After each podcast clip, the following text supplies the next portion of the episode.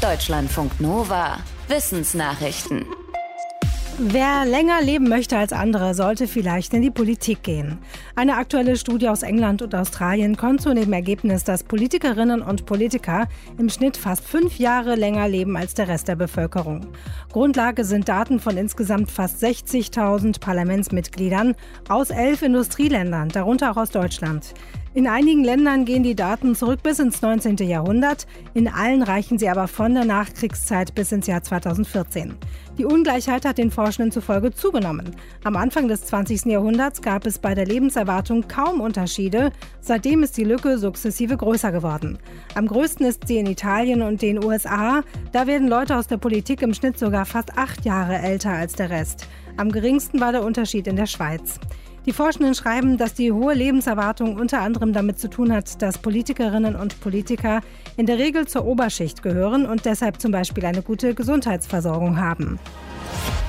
Sie wachsen oft in einer dünnen Schicht auf Baumstämmen oder Felsen. Manche sind grün, einige gelb oder braun. Es geht um Flechten.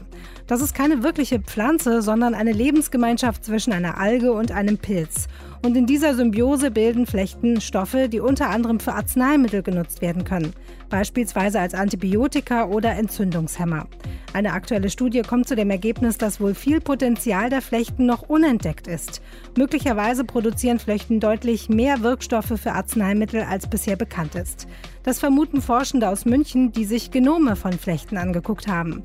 Dabei haben sie unerwartet viele Genabschnitte entdeckt, die zuständig sind für die Bildung bestimmter Stoffe, die eine biotische Wirkung haben.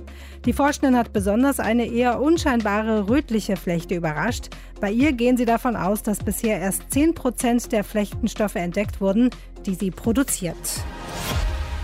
Werbung auf Netflix. Das könnte demnächst Realität werden. Wie verschiedene Medien berichten, führt der Streamingdienst aktuell Gespräche mit mehreren Anbietern von Videowerbung, überlegt aber auch, die Werbung selbst zu vermarkten.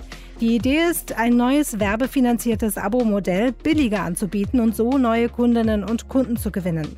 Erst vor ein paar Tagen hatte Netflix weitere 300 Mitarbeiter entlassen, im Mai schon einmal 150.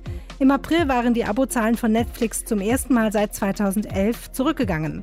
Wegen des Ukraine-Kriegs beendete Netflix fast 750.000 Abos in Russland. Und in den USA und Kanada kündigten 600.000 Menschen ihre Abos, nachdem Netflix die Preise erhöht hatte. Deutschlandfunk Nova